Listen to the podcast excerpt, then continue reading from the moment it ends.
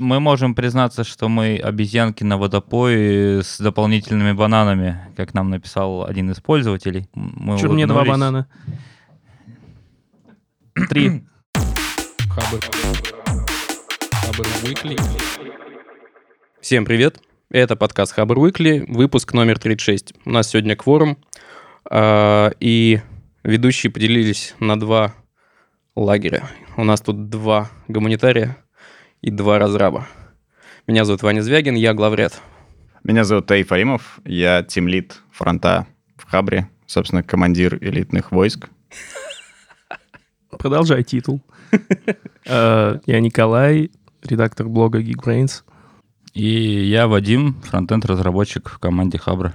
Есть, короче, темка, которую я хотел бы обсудить, ребята. Удивительно. А, дело в том, что доступ к порталу госуслуг и сайтам органов власти станет бесплатным с марта. Каково вам? Похлопаем? Е, Там кнопочка где-то есть, ладно. Да. Я, на самом деле, хочу поговорить даже не об этом, а о том, что в 2020 году есть некоторые безусловные сервисы и прочие вещи, к которым э, среднестатистическому человеку нужен доступ. Например, просто доступ в интернет.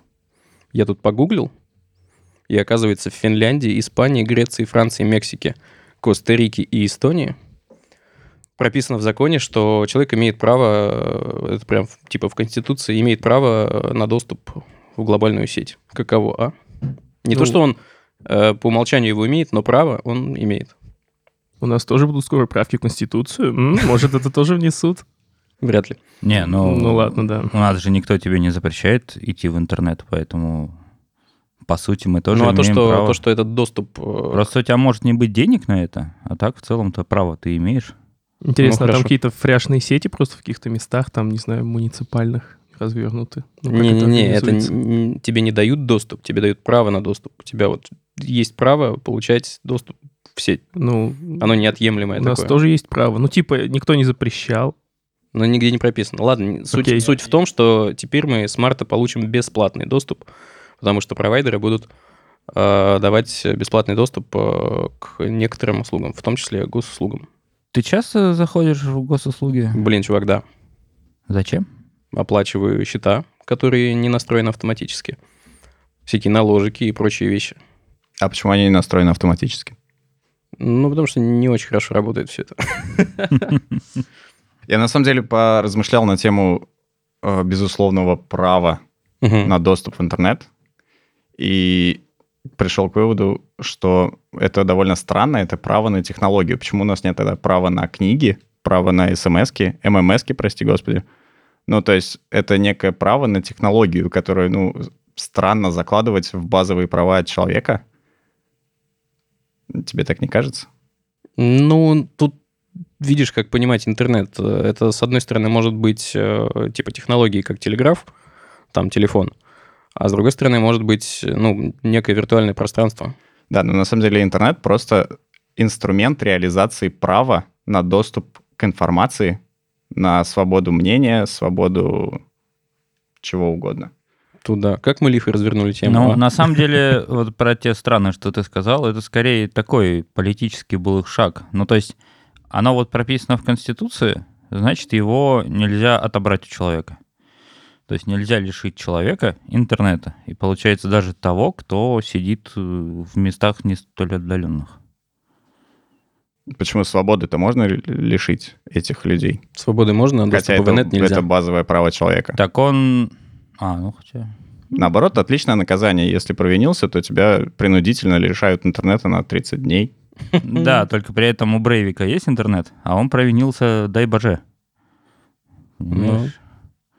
Как-то не туда дискуссия Ну, пошла. Да, какая... Ну, слушай, куда пошла, туда пошла. Вы пробовали себе когда-нибудь ограничивать доступ в инет? Да, у меня был челлендж. э, Я взял Samsung звонилку и месяц ходил без интернета. Че, как ощущение? Прикольно. Больше не буду повторять никогда.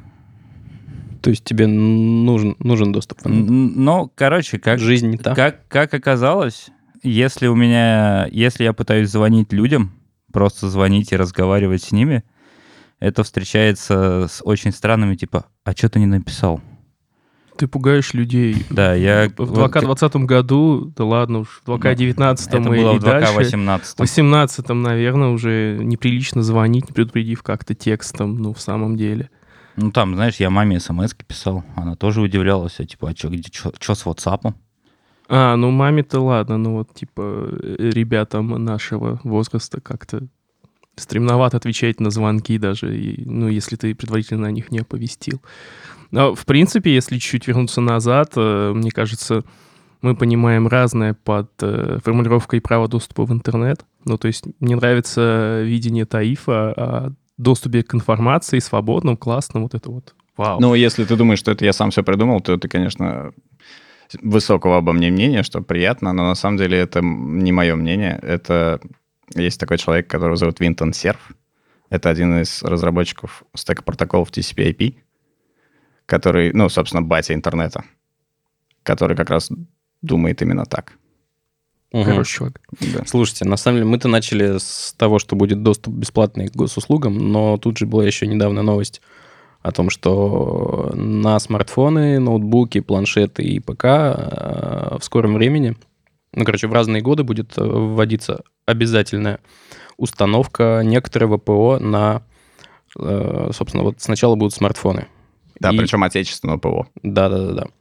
И классы ПО такие. Навигаторы, поисковые системы, госуслуги, собственно, платежные системы и антивирусы. И все это должно быть российского происхождения. Не, не только российского происхождения, должно быть русское ПО. Вот так. И Русское вот тут, ПО. на самом деле, российское русское. ПО. Русское. тут кроется, короче, Русское поле экспериментов. Тут кроется, ну, для меня не очень понятная э, история. Четко, насколько я понял, не прописано, ну, типа, что такое российское ПО. Прописано. Там же, Ну, расскажи мне тогда. там же есть история о том, что, значит, российским ПО мы считаем то, что разработано типа на территории Окей. Российской Федерации, при этом, что разработчик не должен иметь, э, по-моему, ин- иностранного капитала, ну, типа ин- инвесторов хотя бы, Мгм. да, и должен быть зарегистрирован, соответственно, на территории Российской Федерации. То есть это должна быть там компания какая-то, то есть не, не какой-то левый чувак. И вроде А. как он еще в течение какого-то времени э, должен быть чист в плане использования персональных данных. Мгм. Если его спалили, то ему запрещается это делать. И вот вопрос, как будут проверять. Ну, то есть, типа, не знаю, компания Xiaomi решила все-таки поставить там приложение госуслуги. Как им проверить, что разработчик чист? А проверять должен э, поставщик оборудования? Ну, насколько я помню, на их плечи решили ну, это раз всё это возложить. решила антимонопольная служба, то, скорее всего, да. Ну, тогда нас ждет много интересного. Но мне больше всего, конечно, нравится пункт антивирусы. Я прям жду нового айфона с каким-нибудь доктором Вебом. Это прям... Ну, формально не- нек- некоторые антивирусные типы ПО ты можешь себе поставить. Другое дело, что как оно там работает. Да, но оно должно быть предустановлено. То есть это прям презентация Apple, где они показывают новый телефон и говорят только в России эксклюзивно с доктор Вебом. Но с Apple, кстати, непонятная ситуация. Что они будут делать, потому что Китай закрыт, и нет инфы. Но iPhone оттуда не ушел, Apple оттуда не ушла. Они точно разделили, что данные пользователей Китая хранятся на территории Китая в iCloud. Мгм. Вот. И, и, по-моему, в Китае тоже есть эта фишка с их э, коммунистическими приложениями, которые обязательно должны быть предустановлены.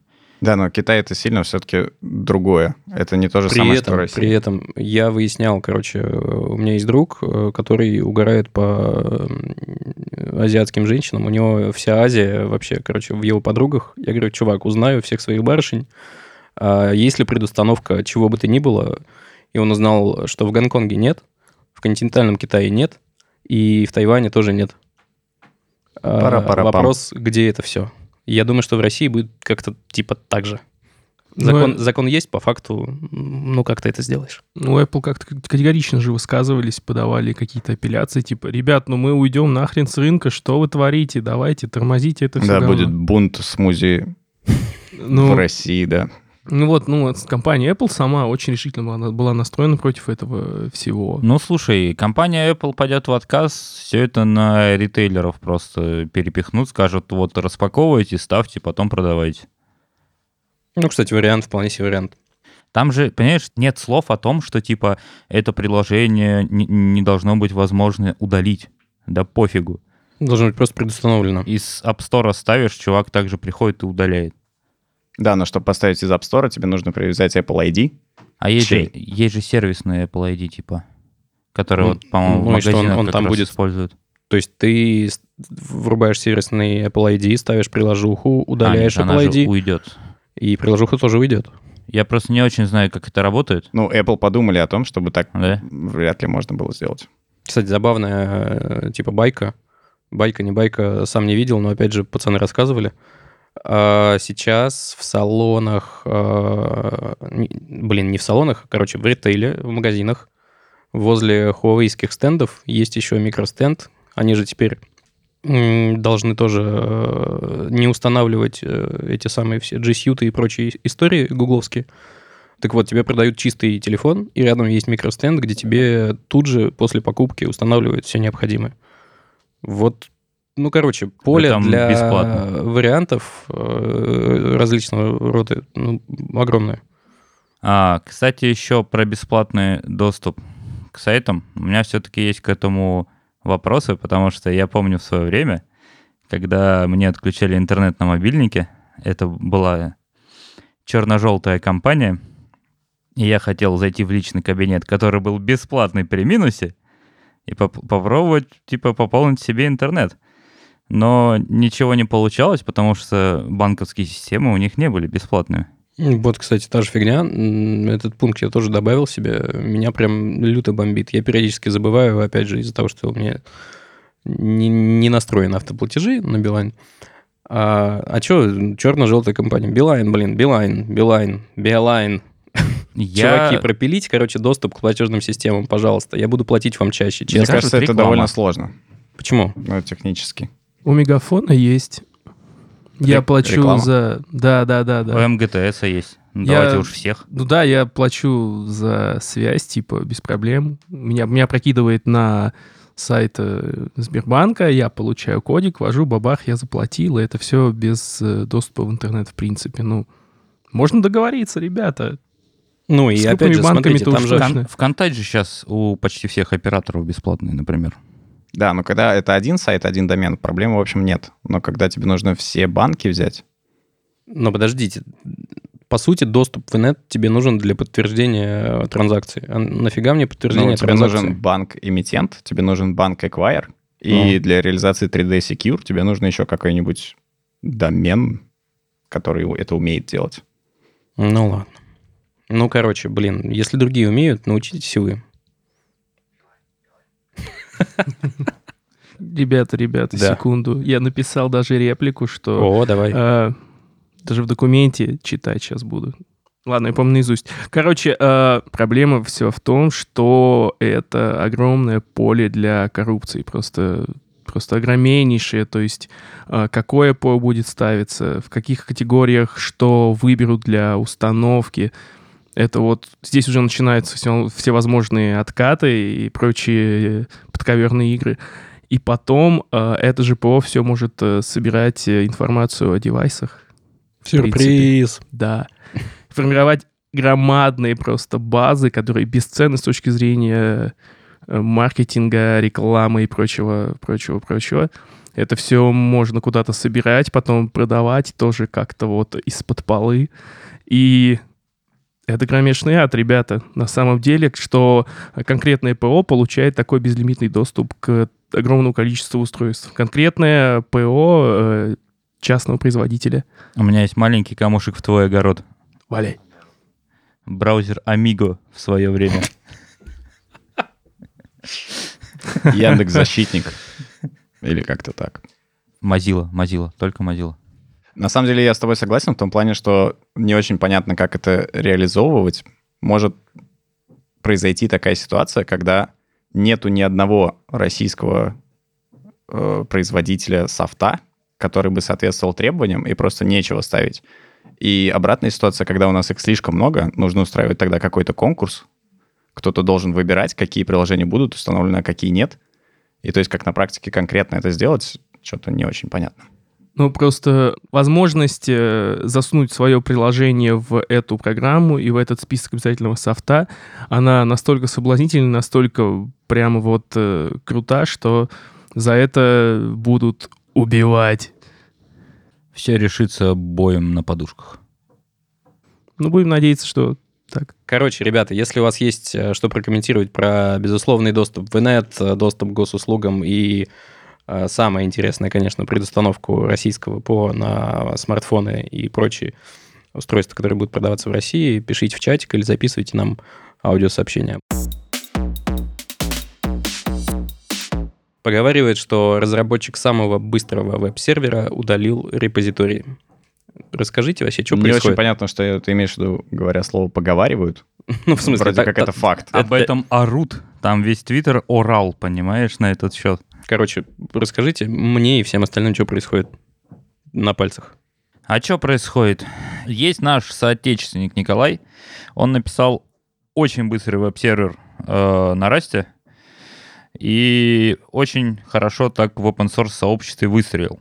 Э, но в какой-то момент ему начали писать типа, братан, у нас тут есть там штуки типа undefined behavior, и это все нехорошо для Раста. А, на что он сделал, ну, так скажем, hotfix, и это не понравилось непосредственно чувакам, которые пишут язык Rust, и его прям захейтили, прям очень жутко. Чувак психанул и просто дропнул весь репозиторий.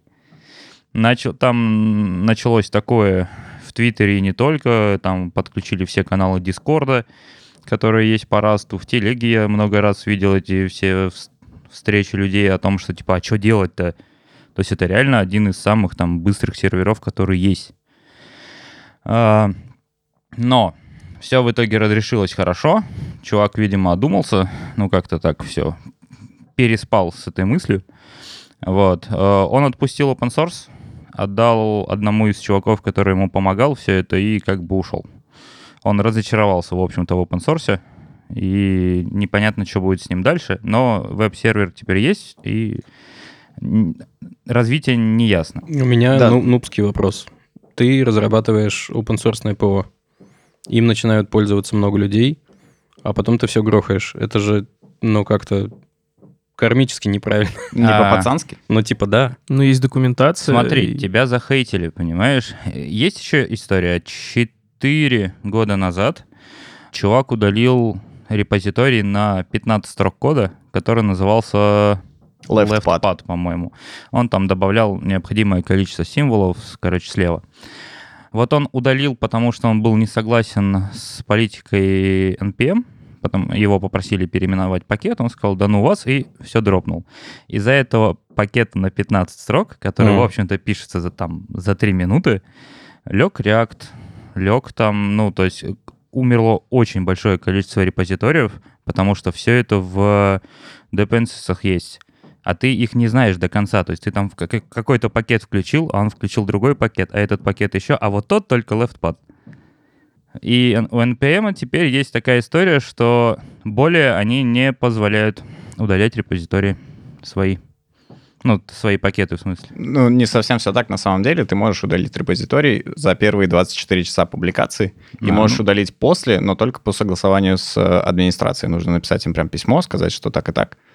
И если от твоего пакета никто не зависит, то это решение будет быстрым, а если от твоего пакета зависят другие люди, то сначала они решат эти конфликты. Ну, то есть либо попросят тех изменить зависимости, либо попросят тебя не удалять. Ну, в общем, будут в каждом конкретном случае разбираться отдельно. Ну, короче, твой код тебе не принадлежит, когда ты в open source. Блин. Это вы сказали про принципиальную там возможность или невозможность. Но это же по-прежнему как-то не по-пацански. Что вы думаете? Давайте так, мне интересно, ну, ваше мнение, вы же варитесь во всем этом. Ну, если бы я был на месте этого чувака, я бы оставлял за собой моральное право делать со своим кодом все, что я хочу. что я хочу. И меня не интересует, ну, там, принципы по-пацански это или нет. Но просто я делаю работу бесплатно. Согласен. Три года. Но это же open source. И, и есть И люди, что? которые пользуются моим продуктом и ненавидят, ну, не- не- в общем, пытаются меня учить, как мне жить, да, ну, ничего хорошего в этом, я- ясное дело, нет. Просто, с другой стороны, справедливости ради, после того, как он удалил э, весь код, ему высказали просто огромное количество поддержки в его адрес о том, что он классный, о том, что, пожалуйста, не делай так, мы все тебя любим. Может, ему поддержка просто нужна была? Да, дело в том, что просто негативные высказывают, негативные сообщения пишут намного Гораздо чаще. чаще и охотнее, чем слова поддержки. Так что как-то так. Но в целом, понимаешь, open source это такая история. Ну, типа, вон есть случаи, когда чуваки просто копировали код с GitHub и начинали просто продавать этот продукт. Зарабатывая деньги на том, что ты написал лично, например. То есть ты потратил на это там после работы время не на семью, а на вот это, а кто-то его м, взял и начал на этом зарабатывать деньги. Но тут уже начинаются разные типы лицензий и все такое. Там же не, ну, не просто open source, по-разному все бывает. Но это Типа понятно, можно использовать но- для там с коммерческими целями, можно использовать вообще как угодно, можно использовать как угодно, но не монетизировать. Там, ну, я не помню, как это все конкретно называется, но суть такая. А в целом, кто мне мешает забить болт на эту лицензию? Ну, Так, ребята, простите, нужно тормознуть и просто признаться, мы сейчас сидим в студии, вокруг происходит какой-то долбанный ремонт, мы ничего не можем с этим поделать, поэтому все стуки и другие человеки-перфораторы не на нашей совести, а мы продолжаем. Мы взяли ваших соседей с перфоратором к себе. У них тоже есть мнение, они имеют право его высказать. Пусть заберут свои перфораторы и валят.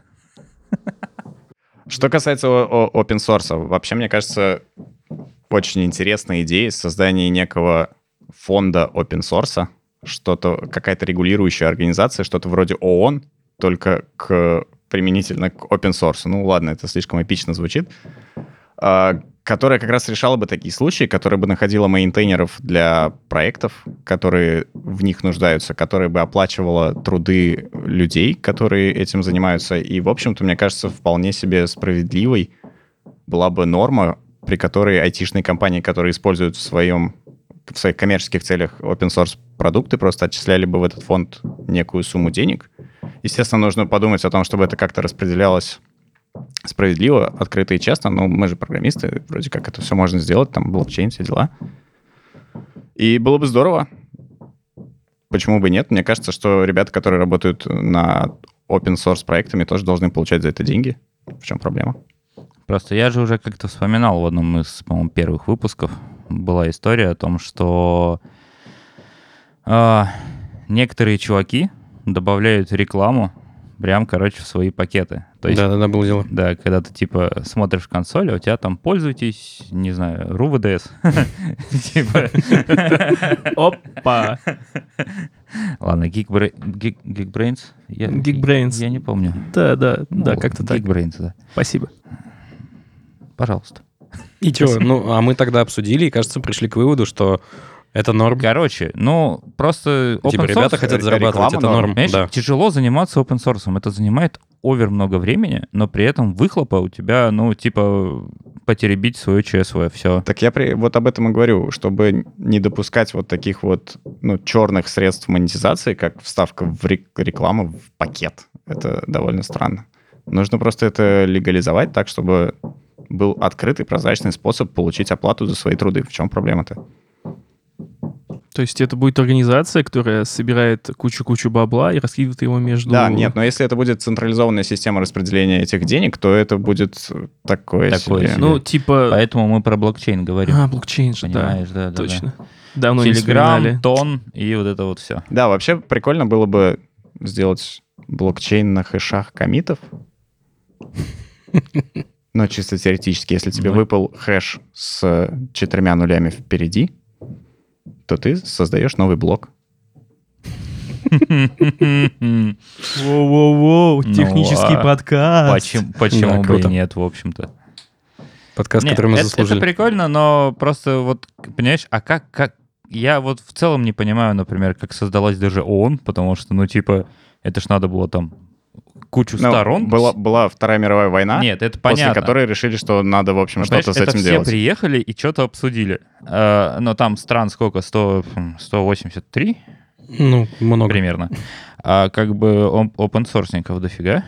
И как бы как, как со всеми все обсудить. Это все превратится в десятилетний холивар и ничем не закончится опять. У тебя должно быть членство в организации в этой, видимо, почему бы если нет? ты хочешь этим заниматься. Прикольно. Ну, ну да. Что-то хотел что-то Ну, и- сказать. э, идея, а, идея очень, конечно, сырая. Я не то, что у меня есть какой-то план, и, и, в общем, Мне давай- нравится, давайте делать. ш- как вы сюда прикручиваете блокчейн, потому что это гораздо разумнее, чем 99% того, что я читаю об юзкейсах блокчейна в принципе. Спасибо, ребят. Очень да, просто как только добавляешь к идее слово блокчейн, сразу она становится интересней. И дороже. Так, победим. Ну и здесь разумней даже. Здорово. Вообще, э, э, я опять, я опять, наверное, э, прерву планируемые окончания темы, но меня интересует как гуманитарную сторону в данном случае вопрос э, выгорания э, именно вот в open source, потому что, ну, для меня это было, типа, удивительно, что обычно вот говорят о выгорании в организациях, в кровавом enterprise, а тут бас, чувак выгорел на open source, и вот На open source оно бы- быстрее.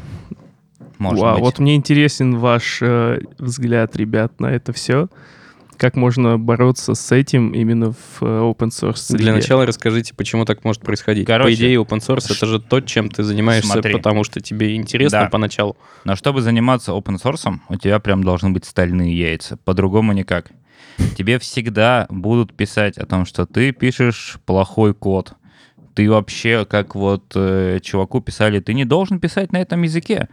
Ты неправильно это делаешь. Меня выносит вообще этот месседж просто напрочь. Понимаешь, там ты пишешь плохо, ты пишешь не так, а это не то, что нам надо. И вот эта вот вся история, есть ты а это попадаешь- мой продукт, я пишу так, как я хочу.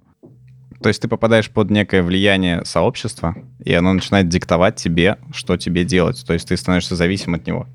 То есть вроде как это твой продукт, вроде как это твой веб-сервер, ты делаешь с ним все, что хочешь, но при этом есть э, некое общество под пользователей потребителей, которые пытаются тебе диктовать, что тебе нужно делать. И ты, в общем-то, не можешь даже их игнорировать. Ну, ты же как бы мейнтейнер проекта. Но стоп, есть же по определению люди, которые приходят в твой проект, помогают тебе, э, вдохновляются вместе с тобой, и у вас э, просто розовые пони на прекрасных Да, э, практика на самом деле показывает, что найти таких людей очень сложно. То есть тебе очень повезло, если у тебя есть человек, который то, также заинтересован в развитии твоего продукта, как и ты. Ну да, ну да, вот как раз чувак, я прочитал его э, письмо э, большое на английском, и типа половина отзыва, половина этого письма, вторая, э, может даже больше половины посвящена тому, как, знаете ли, хреново одному все это три года пилить, ребят. А по сути там, ну, только первый абзац. И я лично, вот, учитывая то, как у нас развивается культура всех этих э, конференций, метапов и прочих э, оффлайн э, встреч, вижу выход в том, что надо иногда теребить свое ЧСВ, готовя какие-то там презентации, приезжая, нетворкаясь и получая славу и почет, видимо. Как вы на это смотрите? Как на книжку «Нетвор- «Нетворкинг для интровертов», знаешь. Это очень смешной заголовок и очень смешная книжка. Блин, скинь почитать. Ну, то есть э, это, это реально сложно, потому что э, склад ума у э, разработчиков такой, такой вот интровертный такой весь, да? Ну, плюс-минус. Но, в принципе, рабочая схема. Я не могу, меня эти стуки просто прям качают. Прям вот я такой... Ладно, а и поскольку я люблю обобщать опыт и делать некие выводы, я вот что хочу сказать. Проблему это точно не решит, но, возможно, кого-то сделает счастливее. Поэтому я призываю вас к тому, что нужно не только критиковать, но еще иногда хвалить. Всем добра. Да. Следующая тема э, это пост на Хабре. Называется он «Чтобы пацанам не стыдно было показать». От пользователя N. Миван. Миван. В общем, это пост о том, что вообще начинается он с того, что главное качество программиста — это пытливый ум, оказывается. И для того, чтобы, собственно, делать свой ум пытливым, нужно воспитать в себе внутреннюю установку на то, что код нужно писать такой, чтобы пацанам не стыдно было показать. В общем, это о том, что есть некий внутренний критик, ну, некие виртуальные внутренние пацаны, которые оценивают твой код прямо в процессе написания. Если ты пишешь что-то не очень, то, видимо, чморят тебя. Мне говорят, не делай так больше. Да, и вроде как И не автору... пиши на этом языке. Да, и вроде как автору это помогает писать э, хороший код лучше, чем если бы пацаны не чмырили его. И мне кажется, это довольно странная мотивация, но она такая э, тоже негативная. То есть она основана на стыде перед самим собой, перед э, какими-то виртуальными людьми. И когда я пишу код, мне должно быть стыдно. Блин, знаете, мне кажется, то, что мы там вчетвером прочитали один и тот же материал и сделали разные выводы, это немножко показательно, потому что для меня это, э, ну, типа, мне кажется, я познал суть и понял, что он имел в виду. Это, типа, не негативная мотивация, а наоборот, мотивация от того, что, типа, я хочу делать что-то, чем смогу гордиться.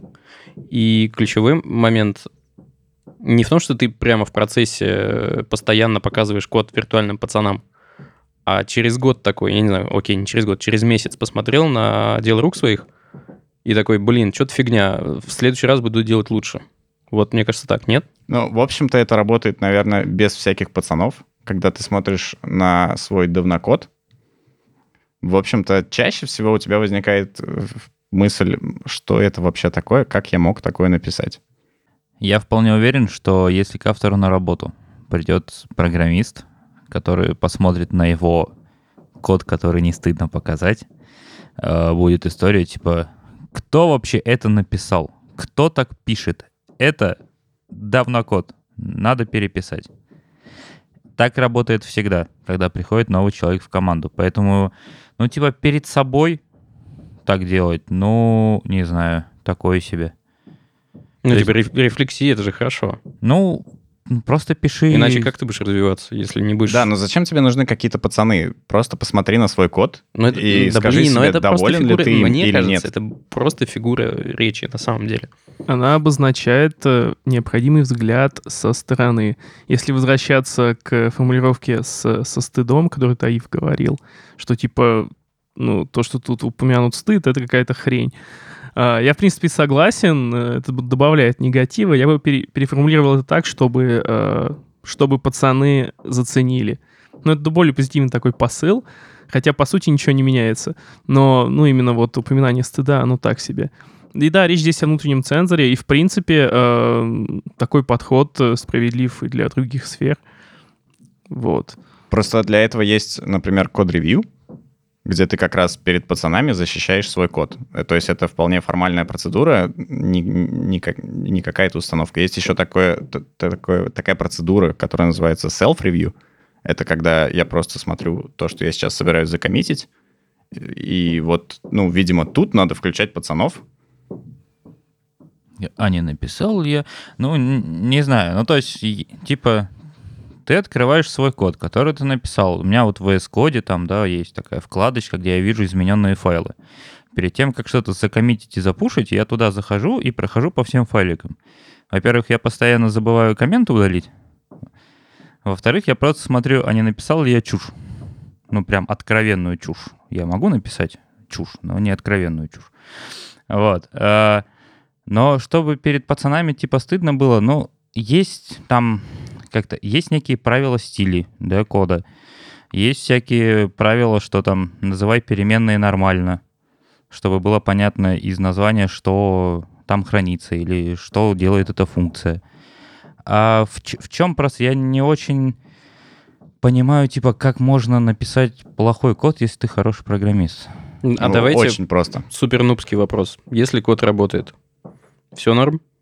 Или... Не всегда. Не всегда. Он может Но, но это главное. это номинально. Ну, вот, главное это условие. ключевое отличие, Да, да, это собственно. ключевое отличие. Либо у тебя код работает, либо нет.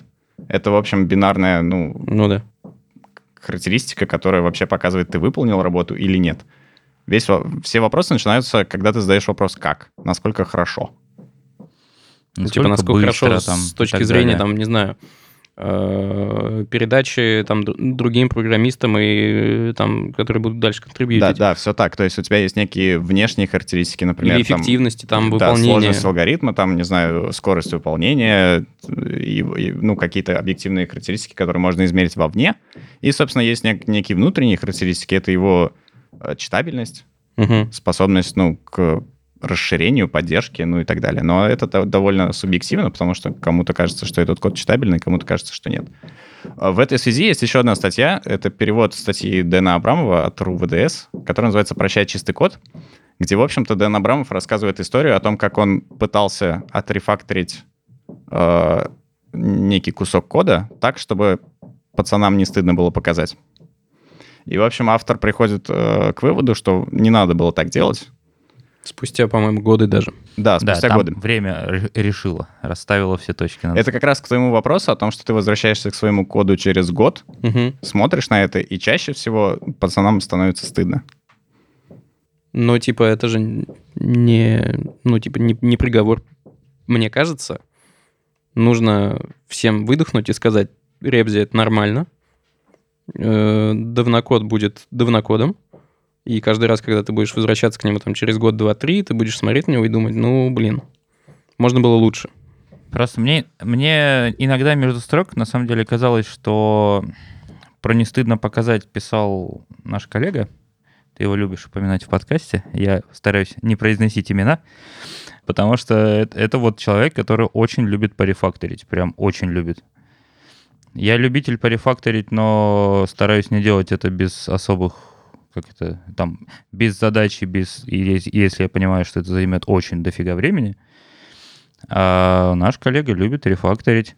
В этой связи у Дэна Абрамова есть э, интересная мысль, удивительно, да, но тем не менее она есть, а, о том, что стремление вот к излишней оптимизации, к излишнему ну, вот форматированию, вот эти импорты по Мгм. алфавиту, вот это вот все, это говорит о том, что человек не слишком уверен в своем коде. То есть он пытается какими-то простыми средствами, которые легко измерить, то есть там количество стро- строк, например. У меня было 20, стало 10. Это лучше. Значит, это лучше. То есть это простой способ определить, сделал ты лучше или хуже. Но если ты э, опытный программист, ты, скорее всего, уверен и так. Тебе не нужно считать количество строк. Ты можешь просто посмотреть на тот код, который ты написал, и сказать, что это хорошо. Мне просто кажется, что вот эти вот люди, которые CSS-свойства по алфавиту ставят, вот кто это придумал, у них вот ОКРочка была, потому что, ну, ну, ну, ну, ну, просто, ну зачем? Не понимаю этой штуки, честно говоря.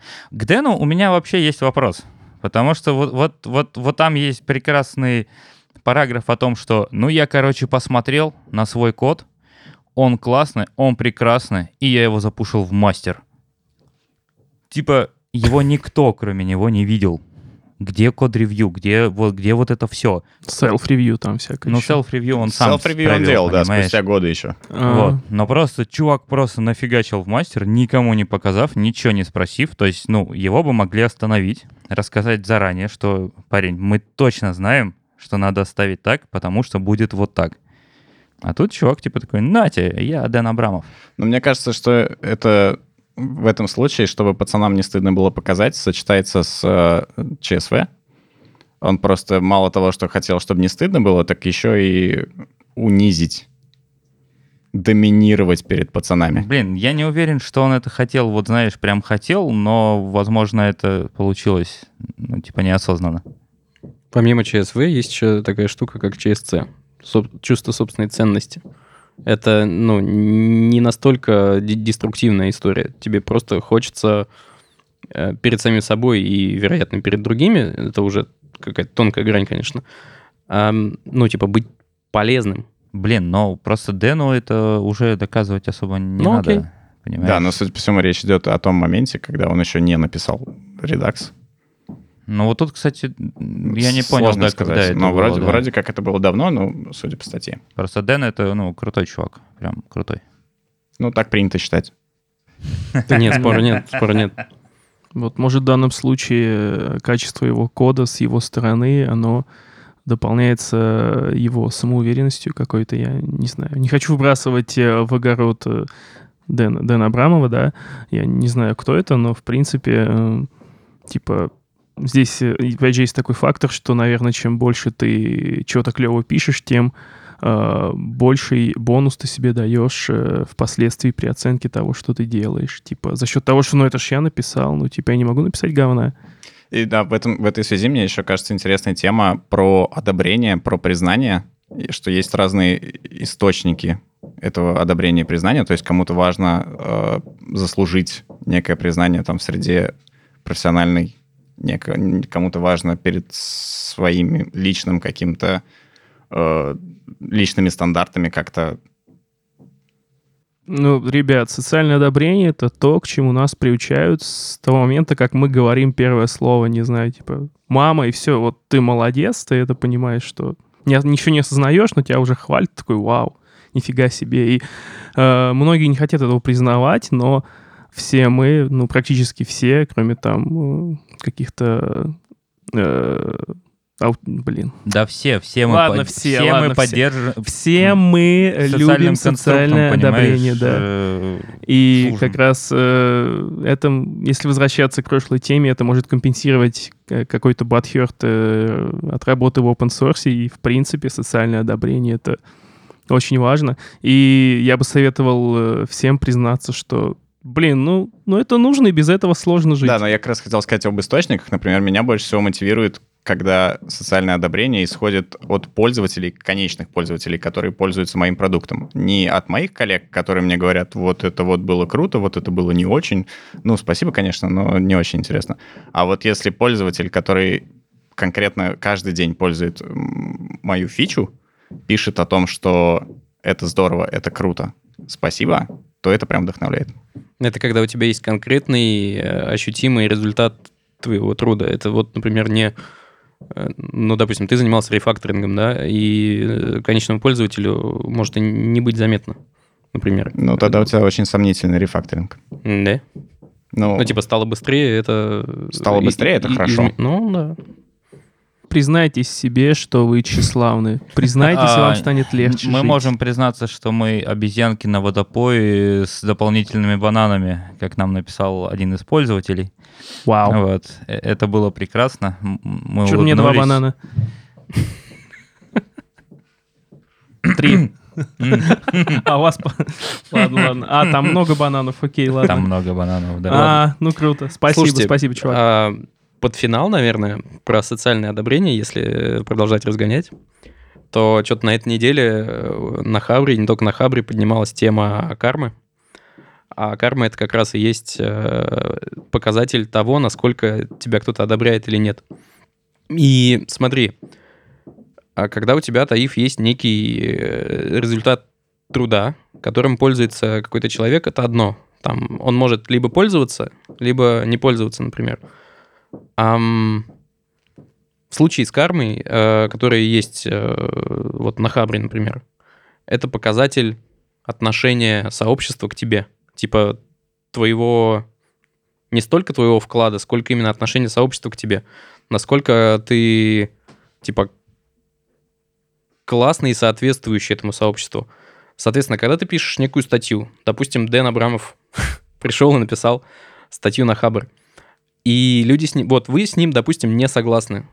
И поскольку механики довольно просты, ты просто берешь и нажимаешь кнопку. Просто кнопку вниз. И если у вас таких много, карма сливается.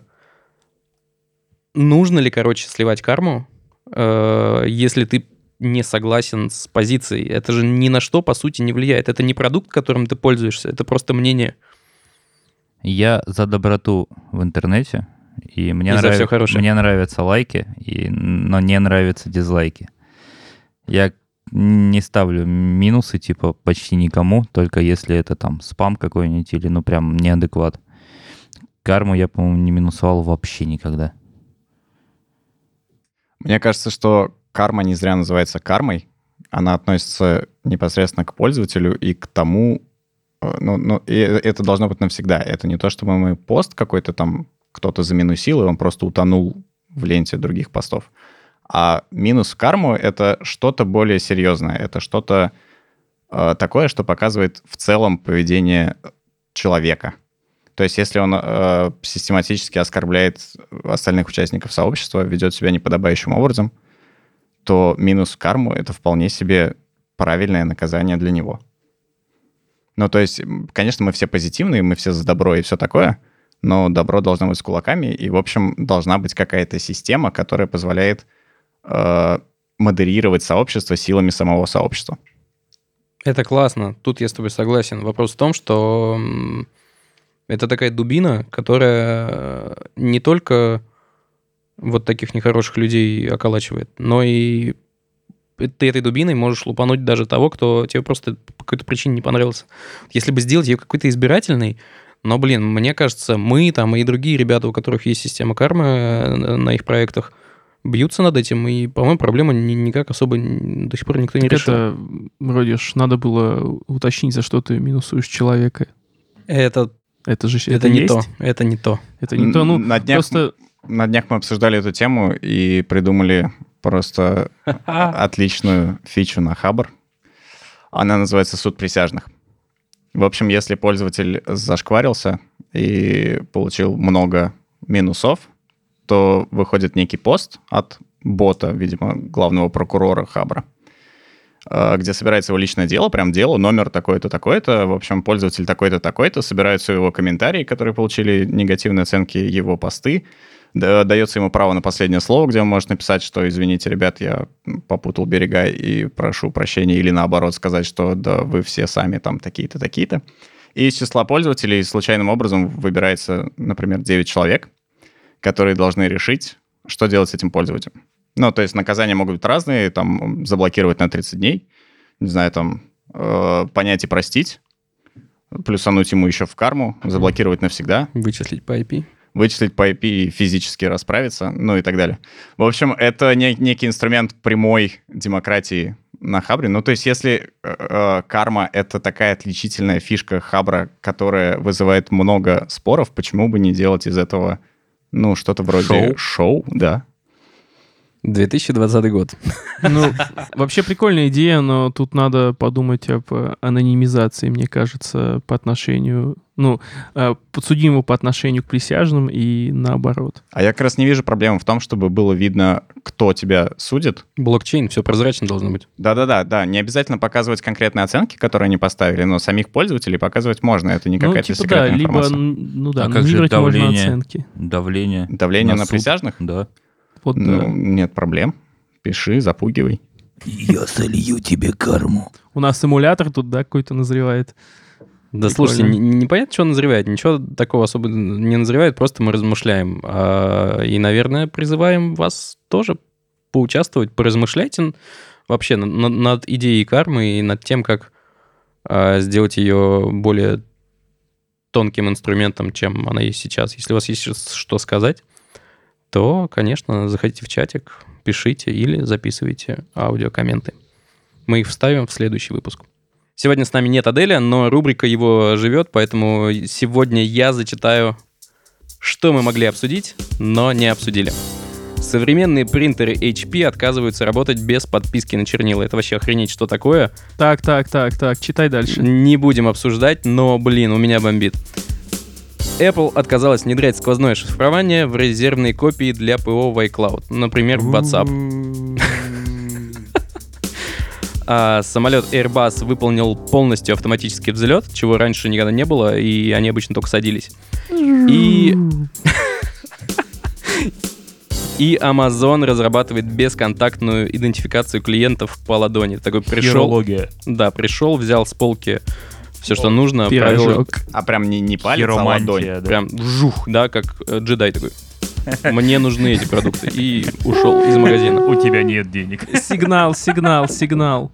Да, Мы выходим за формат, выходим за формат. Да. все, мы закончили формат. Все. Вот и вышли. Давно забытая нами рубрика «Сережа из Брянска». На этот раз Евгений из Тулы или Тульской области, я не определил, и его канал, который называется Евгений Былеев. А, Очень крутой канал про то, как чувак берет журнальные версии моделей автомобилей в разном масштабе и делает из них радиоуправляемые штуки, которые потом продает. Горячо рекомендую посмотреть всю серию про восьмерку, потому что там чувак заморочился с подвеской, и там впервые у него применяется радиоуправление с помощью телефона и ESP-модуля. Подписывайтесь, он классный. Даже я открыл, посмотрел, действительно очень круто. Несмотря на то, что я не то чтобы супермоделист и не то чтобы супер радиоуправляющий чувак. Его очень круто прям вот смотреть просто и созерцательно. Радиоуправленец. Да, да. Ссылочки в описании. Так, ох, последний раз я, наверное, это делаю, потому что на следующий выпуск э, Далер уже вроде должен прийти, поэтому э, финалочка, ребята, что у нас есть? У нас есть э, лайки, классы, плюсы, все вот это вот нажимайте, рассказывайте друзьям, добавляйтесь в чатик, там интересно, и движуха почти 400 человек. Записывайте аудиосообщения, которые мы можем вставлять в следующий выпуск, если вам есть э, о чем поговорить на темы этого выпуска. Эм, и, казалось бы, все. Да, И не стесняйтесь хотеть лайков для себя, если вы считаете, что пацаны действительно могут заценить. да. Э, да, и лайкайте всех, не ставьте минусов. Всем хороших выходных, пока. Bye-bye. Хабр. Хабр Weekly.